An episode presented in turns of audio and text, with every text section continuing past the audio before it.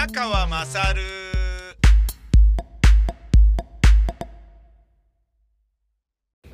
お前の母ちゃん宮川まさるです。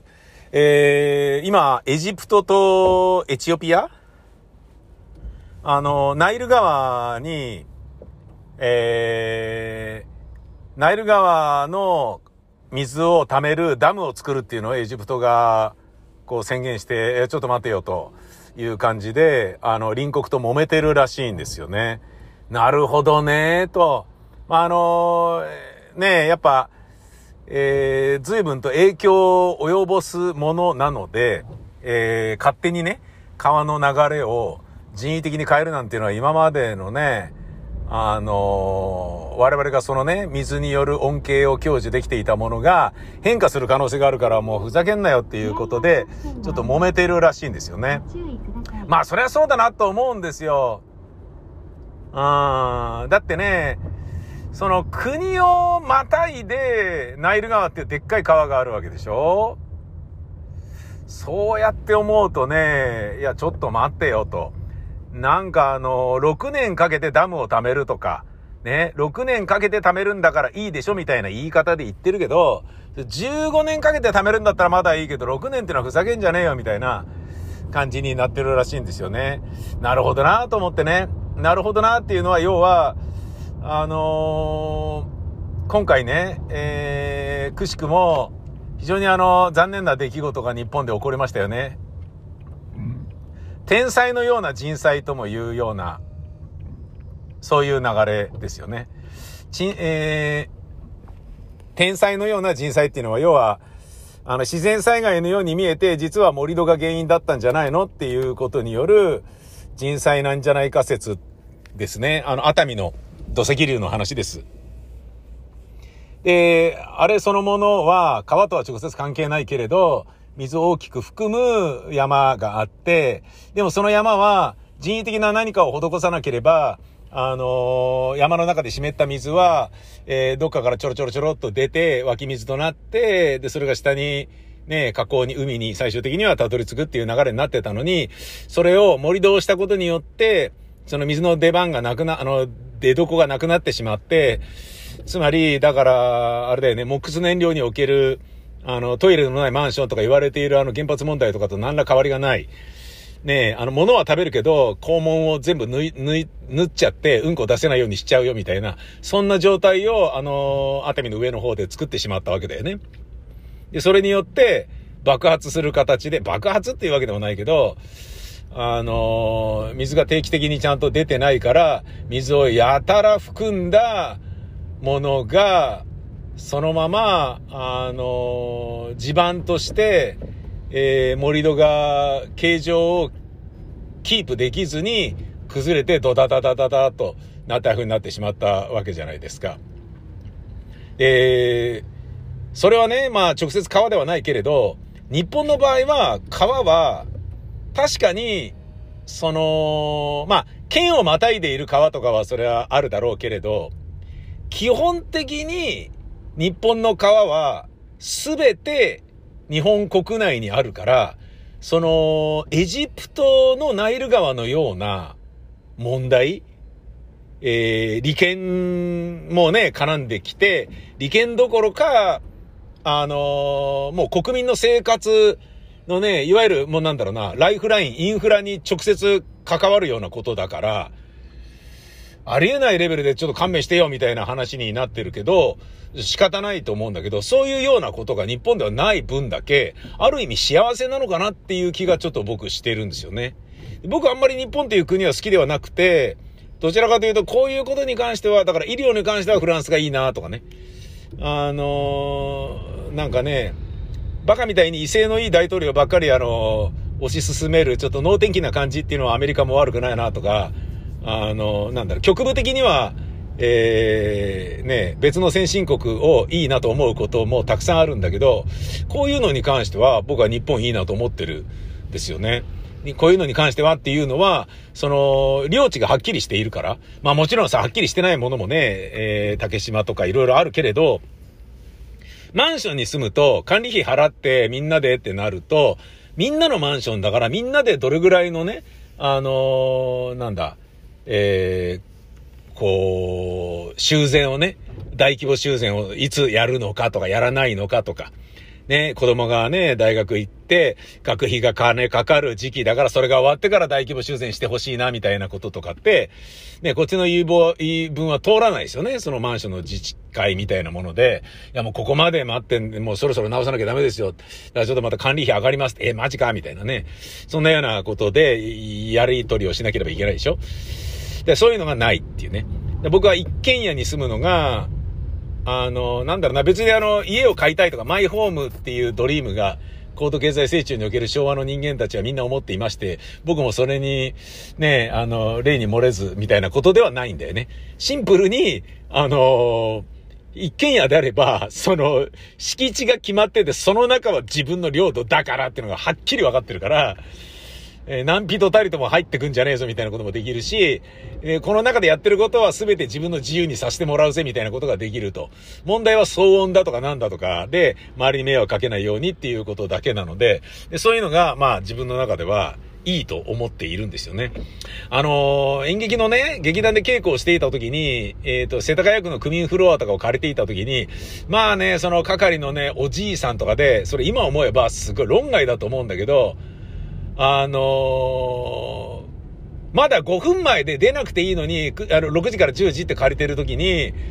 9時55分になると、早く出てくださいとかって、なってんのとかって言って、やたら怒るじじいがいるところがあって、で、それがね、5分前、まだ5分前じゃねえかよみたいな感じなんだけど、すんごい怒る。まあ、わからず屋のおじいさんが、そういうことをやってたんですよね。まあそれはね、民間人の人がやってる、みんなでね、その、自治体の中でそれやってるんだろうけれど、つまりお役人さんかどうかわからないんだけど、だけどうちの劇団員の女優が着替えてるところなのに、あーてんの？ガシャンってカーテン開けて行ったりとかして、ふざけんなよとかと思って、で、そういうようなのも嫌だから、狭くていいから、大塚のように狭くていいから自分の稽古場持ちたいなとかね。そういうようなのは、そういう考えによるんですよね。えー、それに準じた話になるという点で言っても、えー、日本国というのは島国の、えー、祖国はエジプトとね、ナイル川のことで揉めている隣国との関係のようなことがないというのは、まあ、ドクトとかそういうのはもちろん問題としてありますが、えー、自分の性格に合ってる国なのかなっていうことをちょっと思ったりしましたね。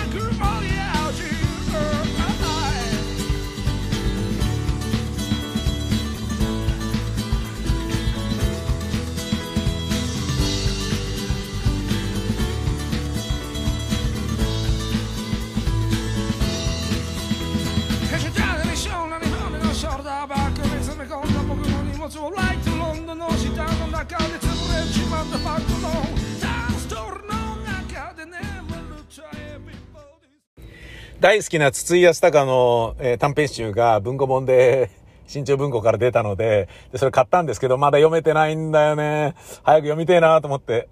もうね、最初のね、一編のタイトルだけでも見ようかなと思ったら、ペニスって書いてあって、ペニスなんとかって書いてあって、もう、相変わらず気違いだな、このじいさんと思って、早く読みてえと思うよね。もう小学校の時から浸水してるので、僕は筒井康隆に大好きなんで、もうありとあらゆることが大好きなんですよね。生き方もそうだし、えー、挑戦するところもそうだしね。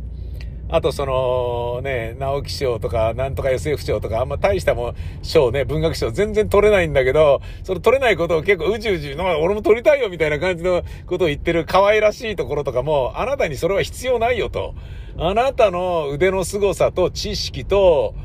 あと破天荒なアイデアと、あの、なんだろうな、サブカルにも純文学にも通ずるすべての、ま、あの、なんだろうな、オールマイティなヒッチーというものに、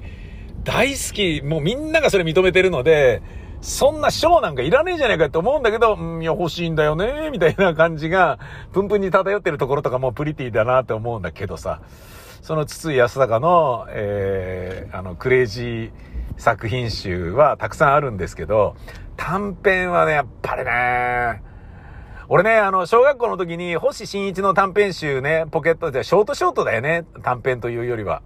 星新一のショートショートを読みやすいから読んでる友達はクラスメートにも何人もいたんだけど、俺は全然おもろいと思わなくて、あ、はいはい、みたいなね。あ、なるほどね、みたいな感じだったんだよね。で、やっぱ自分のね、あの、エログロナンセンスとか、変なものが好きっていうね、漫画で言えば根本圭が大好きっていうような、その感じは、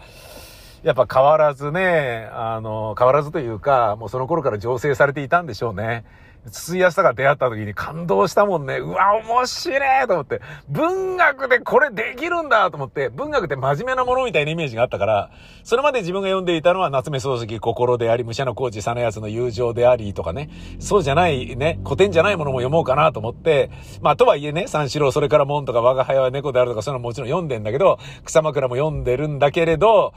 えー、じゃあつってね、高橋道綱9月の空を読んでみましょうとかね。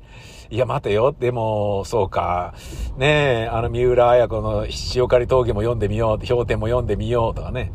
えー、でもやっぱりね、あの、芥川も抑えとかなければいけないし、あ、海外だってそうだよ、つって。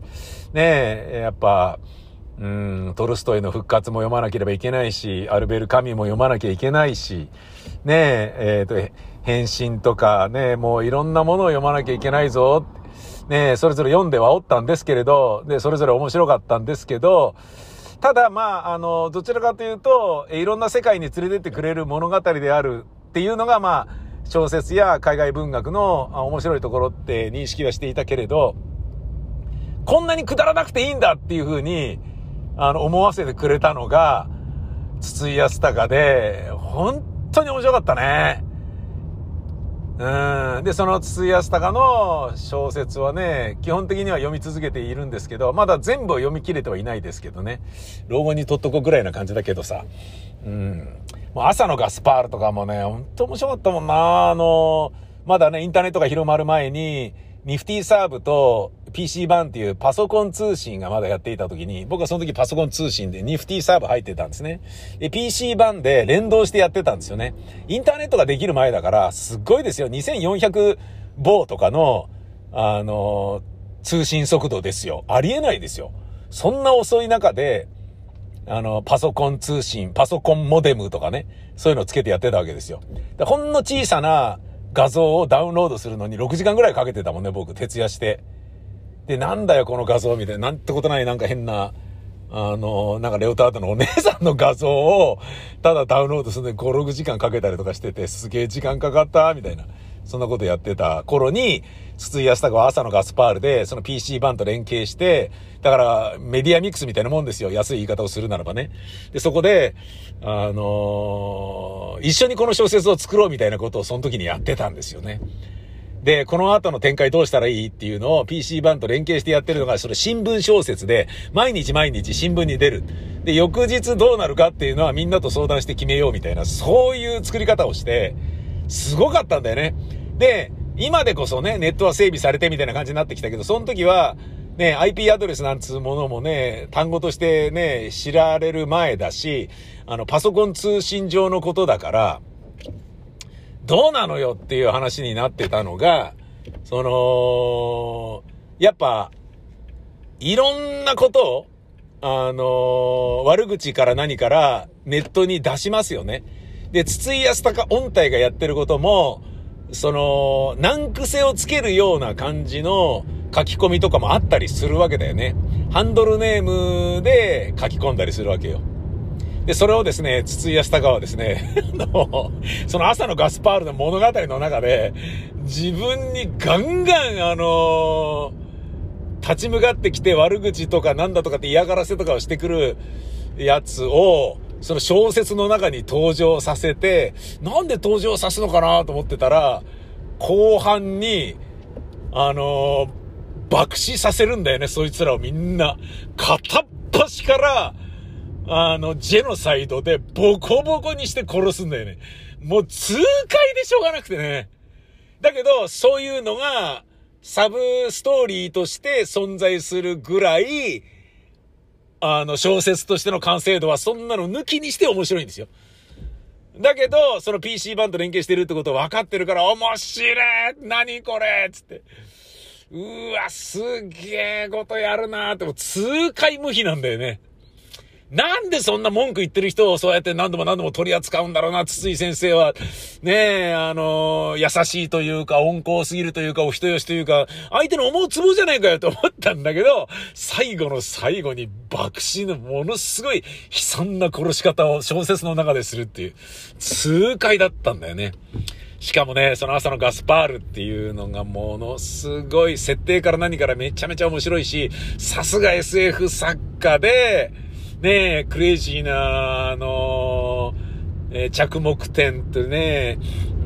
やっぱ全てにおいて筒安がすげえなって思うんだけど、途中で分かって、これまた俺が浸水しちゃったのが、朝のガスパールっていうのが、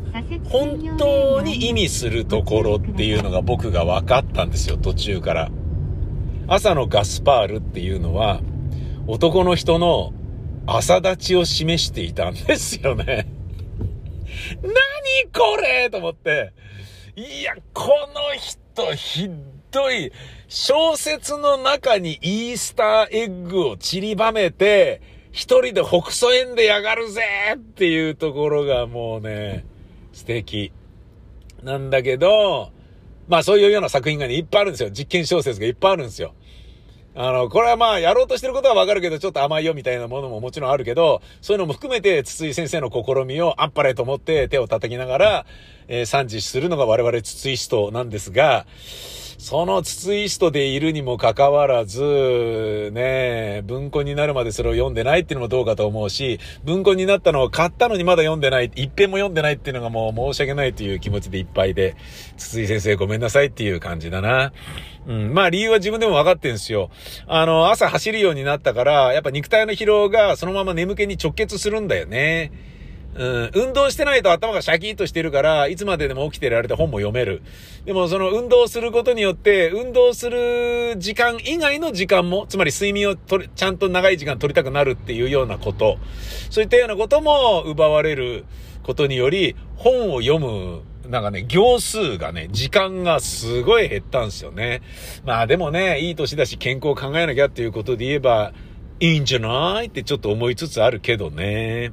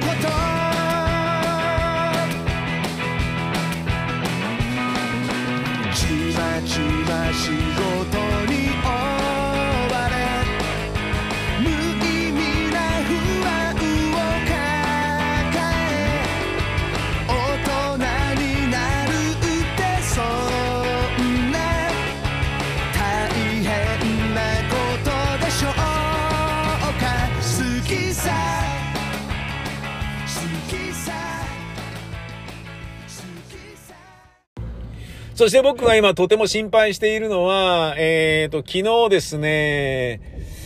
えー、自転車屋さんからですね、あのー、いや、整備出来上がりましたんで、お買い求めていただいた自転車受け取りにいただいて大丈夫です。納車できます。あ、わかりました。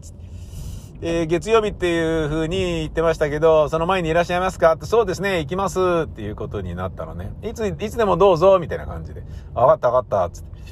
で、天気予報見たらね、明日の土曜日が午前中晴れっぽいので、そこで行って、そのまま自転車で宮川勝 MT のロケとか行っちゃおうかな、みたいなことをちょっと思ってるんだけど、えー、今日ね、あの、ちょうど新宿で2つの午前新宿、午後も新宿で、今終わったんですけど、え、ここに来てんだから、ここにね、車止めてる状態でいるけど、この車を駐車場に止めたまま、もうちょっと歩いてあそこに行けば、自転車受け取れるじゃねえかよ。受け取って走って帰っちゃおうかなとかまで思ったんですけど、そしてその後電車に乗って新宿来てこの車を引き取りに来ようかなとか思ったんですけど、それはちょっとぐーっと我慢しましたね。えー、我慢できた理由は、えー、5時か6時ぐらいに雨雲レーダーによると雨降るよっていう風に出ていたからでございます。いやー、我慢できてよかったよ。危なかった。俺今日本当はね、もうあのー、えー、大塚レサマースタジオに行って松木両国を取らなければいけないので、今日取らなければね、今日の午後までに、あのー、大喜利のね、投稿をえー、お待ちしておりますというのを締め切りの時間にしている意味がないですからね。明日撮るんであれば明日が締め切りでいいじゃないかって話になっちゃいますから、もうちょっと面白いの考えさせろよみたいな感じでね、投稿してくれるリスナーの人たちに申し開きができなくなってしまうので、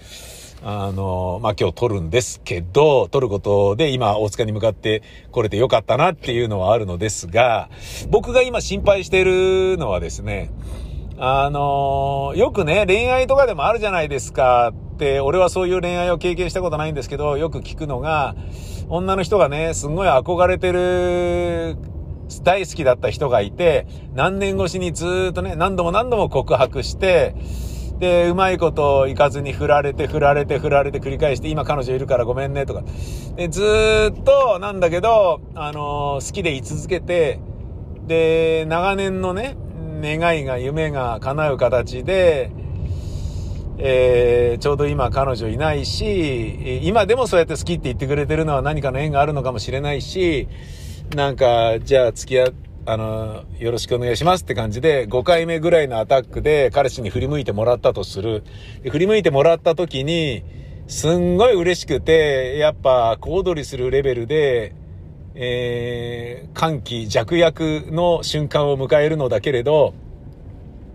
ですが、えー、ふ、もう、1週間、1ヶ月、3ヶ月としないうちに、あんなに好きだった人が振り返ってくれたというだけでも十分目的を達成してしまい、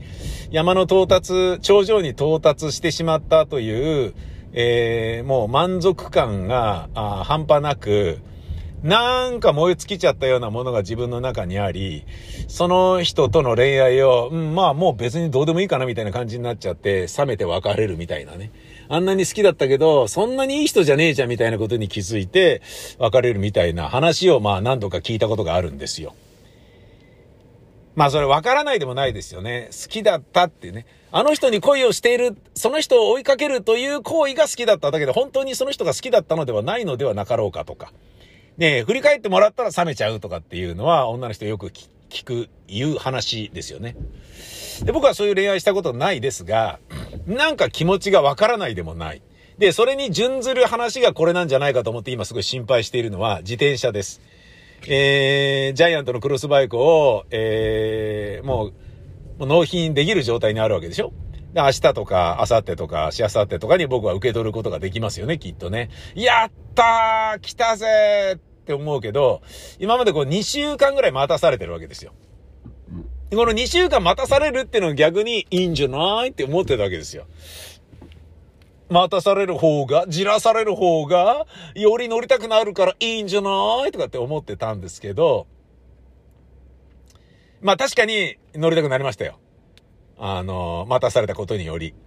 で、間にね、もう我慢できないよ、みたいな感じで、川崎のね、ワイズロードに行って、あの、パンクキットを買ったりとかね、うん、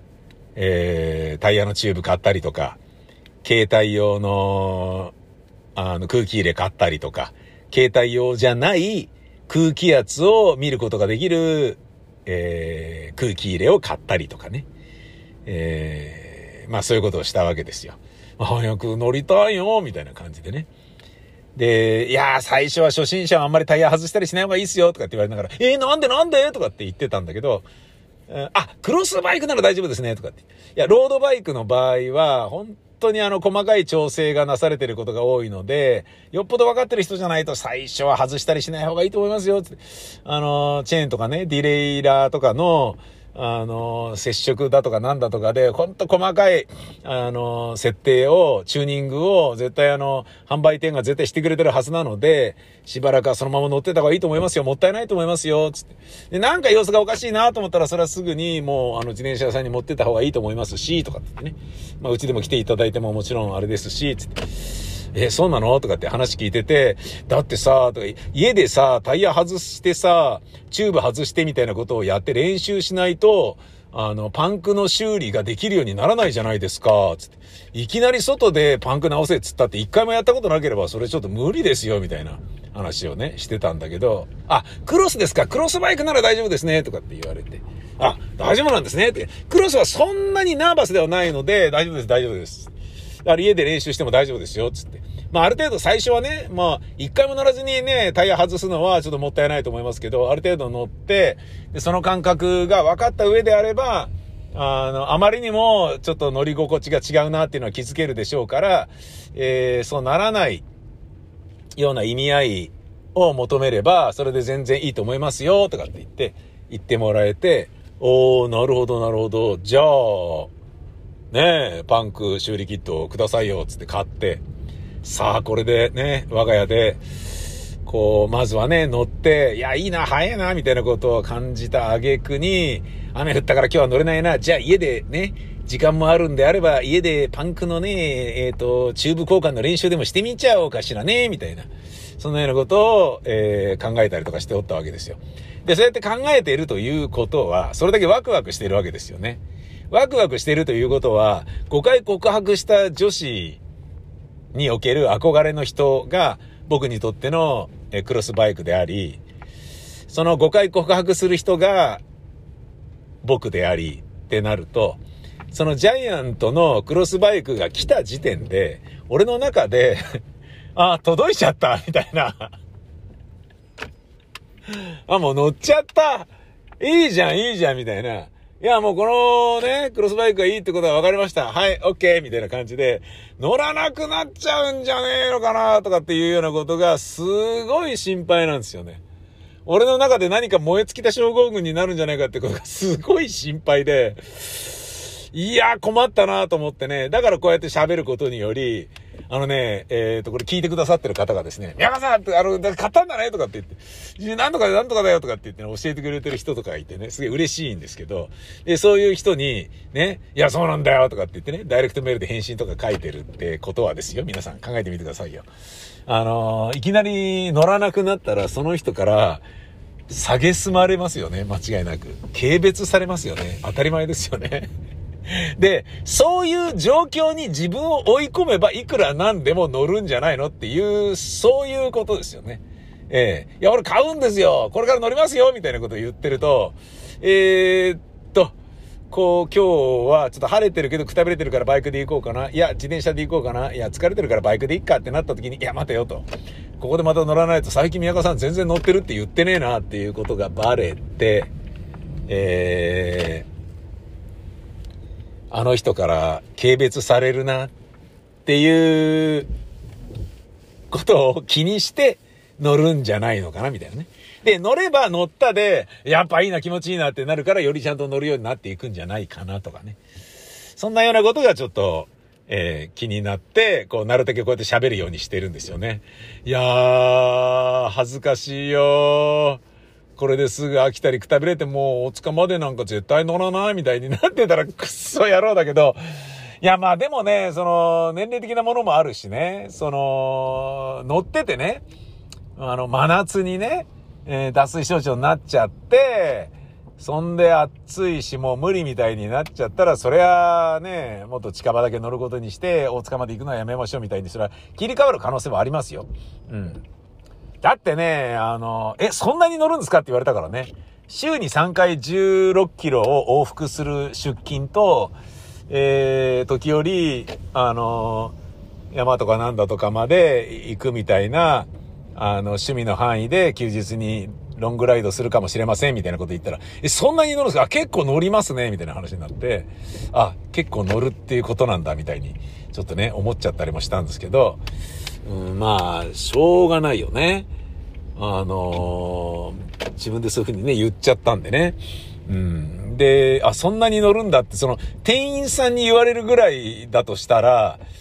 俺の年齢で結構しんどいかもしれないなとか、ちょっとは思ったんですよね。うん。ただまあ、ね、その、な、なので、大塚往復はそんなにね、えー、すぐにもう無理みたいになっちゃうかもしんないけど、家で乗って、週1で空気を110の空気圧で入れるぐらいのことは、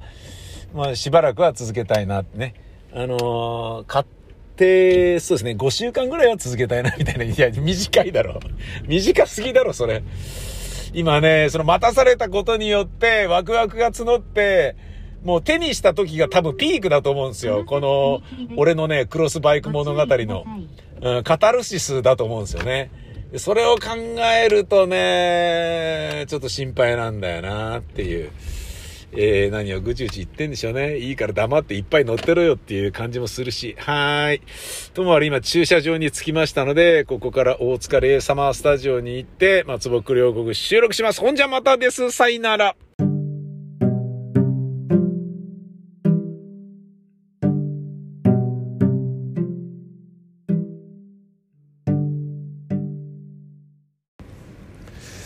大塚のレイサマースタジオに来まして、えー、まあ、この梅雨の時期とかは、まあ夏もそうなんですけど、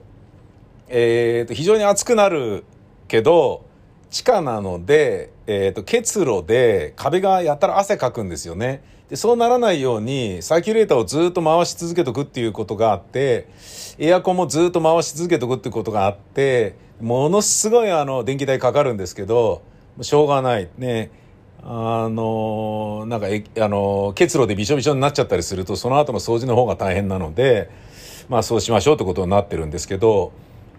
あの、やっぱ回しといたんで、えー、まあ、ちょっとね、数日間来なかったですけど、まあ、無事でよかったなっていう感じなんですが、やっぱ久しぶりに、久しぶりというか、もう来るたびに思うけど、やっぱりあの、アジア人の、日本人以外のアジア人の、えっ、ー、と、密度がどんどん、あの、上がっているのが大塚だなっていう感じ。このね、スタジオの、えー、近くにもなんだか知らないけど、あの、エスニックの食材屋さんがすげえ増えて、いや、これいいじゃんみたいな、家でね、あの、バインセオとか作れんじゃねみたいな、そんなようなお店がいっぱいあるもんね。バインセオどころかね、いろんなものが、何しろいろんなものがあって、いいぞって。だからそういうの住んでる人がいるっていうことなんでしょうね。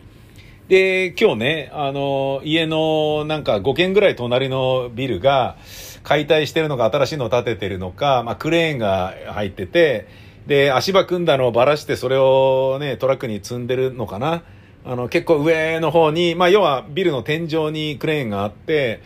でそこからね、あの、束ねた、あの、足場かなんかをね、まとめてね、トラックの荷台にね、ゆっくりゆっくり下ろすっていう作業をやってて、で、危ないから、ちょっと近隣の、てかまあ、そう、通行人がね、ちょっと待たされてみたいなことあったんだけど、その待たされてる時にご協力お願いしますみたいな感じで言ってる、警備員の中で、インド人がすげえ増えたっていう印象が僕あるんですよ。あの、女性インド人が警備員の中にすごいいるんですよ。これ大塚に限らずなんですけど、いろんなところで、女性警備員、若い女性警備員がすっごい増えたと思いません？これだから、あのー、ね、入管の問題で、あんまりだから入管に人置いといたら余計また死んだら大問題になっちゃうから、どんどん入管に置いとくのやめようぜみたいな感じになって、で、一旦ちょっとね、あの、仮方面みたいな感じで、日本で住んでもいいですよ、みたいな感じになった人たちがたくさんいるのか、まあ、それは関係ないだろうな。要はまあ、警備員会社が、言葉がわかる、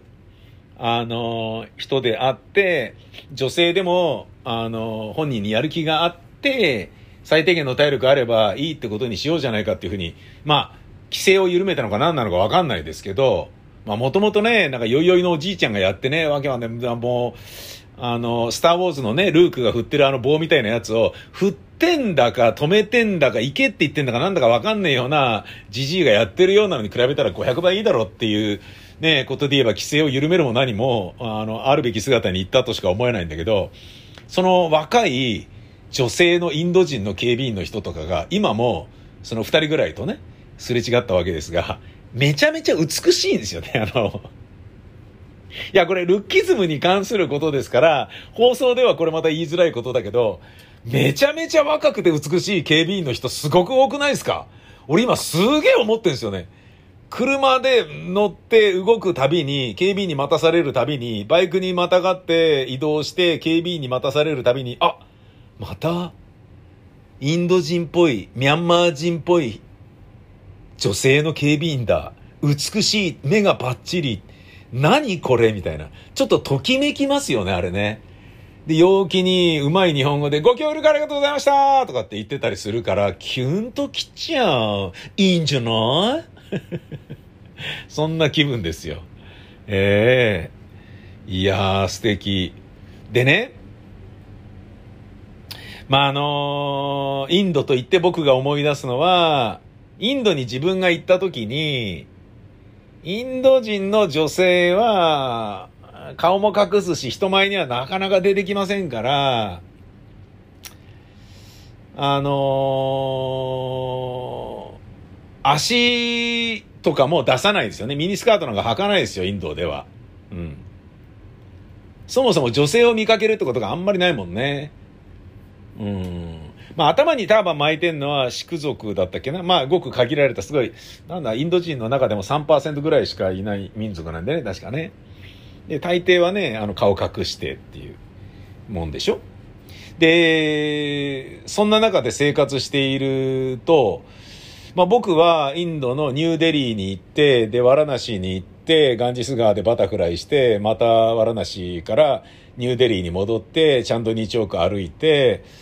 まあいろんなものを食ったりなんだりしながら、で、まあ帰ってきたんですけど、あの、その5日6日の間に、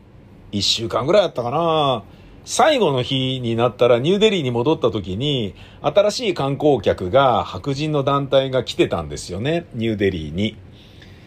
で、その人たちはインドのナンタルチーアをまるで分かっていない初心者っぽいんでしょうね、きっとね。自分たちの価値観で動き回ってるから、肌も真っ白で、いや、日焼けしてないっていうだけの話ね。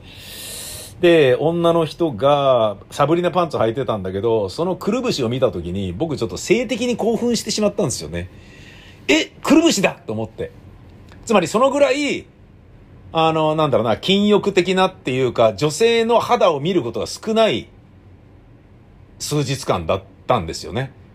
なので、あ、く、く、くるぶしだ女の足だっていうのを見ただけで、ちょっとね、性的に興奮してしまった記憶が今でもね、鮮明に覚えてるんですよね。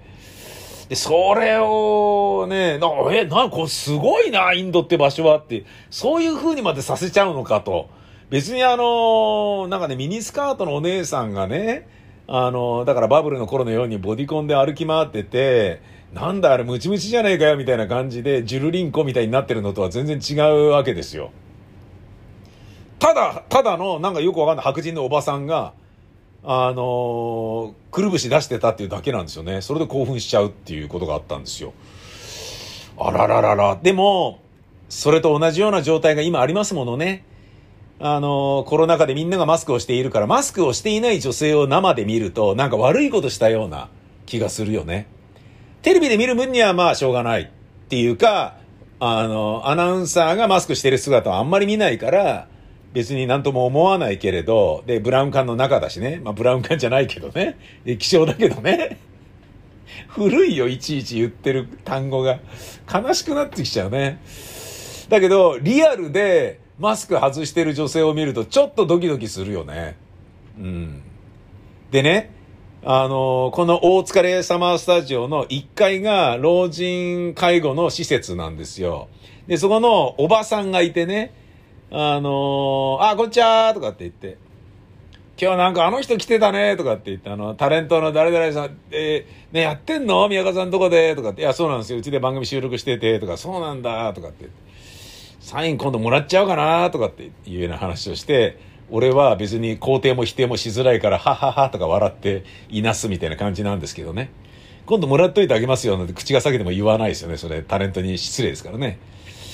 いや、あなた方には差し上げられませんとかっていうようなことも言えないから、はっはっはぐらいしかないんだけどさ。その時の笑い方の乾いてること乾いてること。芝居ど下手じゃねえかよみたいな感じになって、はっはっはとかってやってんだけど、そのね、えー、おばさんが、えー、この間ね、俺階段上がってたったったっつって帰ろうとした時に扉が開いてて、で、そのね、老人介護施設の中にいて、ちょうどあの、休憩だったかなんかで、あの、ポカリかなんかを飲んでたのかな。で、あ、お疲れ様ですとかって言って、俺帰り際にね、あの、お先ですとかって言って挨拶をしたら、おどうもとかって言って、え、な、どうしたんですか？って言ったら、いやいやいやいや、今あの、ちょっと休憩でマスク外してジュース飲んでたんだけど、マスク外してる姿でなんか会うと、なんか恥ずかしいね、これね。やだね、かなんかって言ってて。ああ、なるほど、これはわかるなと思ってね。いや別にそのおばちゃんが俺に抱かれたいとか思ってるってことは絶対ないですよ。俺にときめいてとかいうことは絶対ないですよ。シンプルに、もうその人の感覚で、人にマスクをしてない顔を見られるのが恥ずかしいっていう物差しにもう、我々は新型コロナウイルスによって飼いならされてしまったという悲しい現実ですよ。辛いですね。イルカを水族館で飼いましょうとなるとする。氷炭型の池で泳がせていたら、ね。いや、かわいそうだから逃がしてあげようよ。海に放ったとしても、八の字にしか泳げなかったという話があるじゃないですか。ね。悲しいなあの池でずっと泳がせていたから、それがかわいそうだから逃がしてあげたのに、八の字でしか泳いでないよ。一生八の字しか泳げないんじゃないの？あのイルカは。かわいそうだな。それと同じようなね、感覚ですよね。それを恥ずかしがるということは、八の字スイミングと変わりないですもんね。八の字イルカと同義ですよね。いやー、そうだなーと思ってね。じゃあどうしたらいいんだろうと。透明な感じにすればいいのか、それとも自分の唇と同じものをマスクにプリントしたのをつければいいのかとか、いろんなことを考えちゃうよね。ふっと今日ね、あの、美しい女性の若い、えー、警備員さんに、ご協力ありがとうございましたって言われたことにより、そんなことを思ってしまいましたとさ。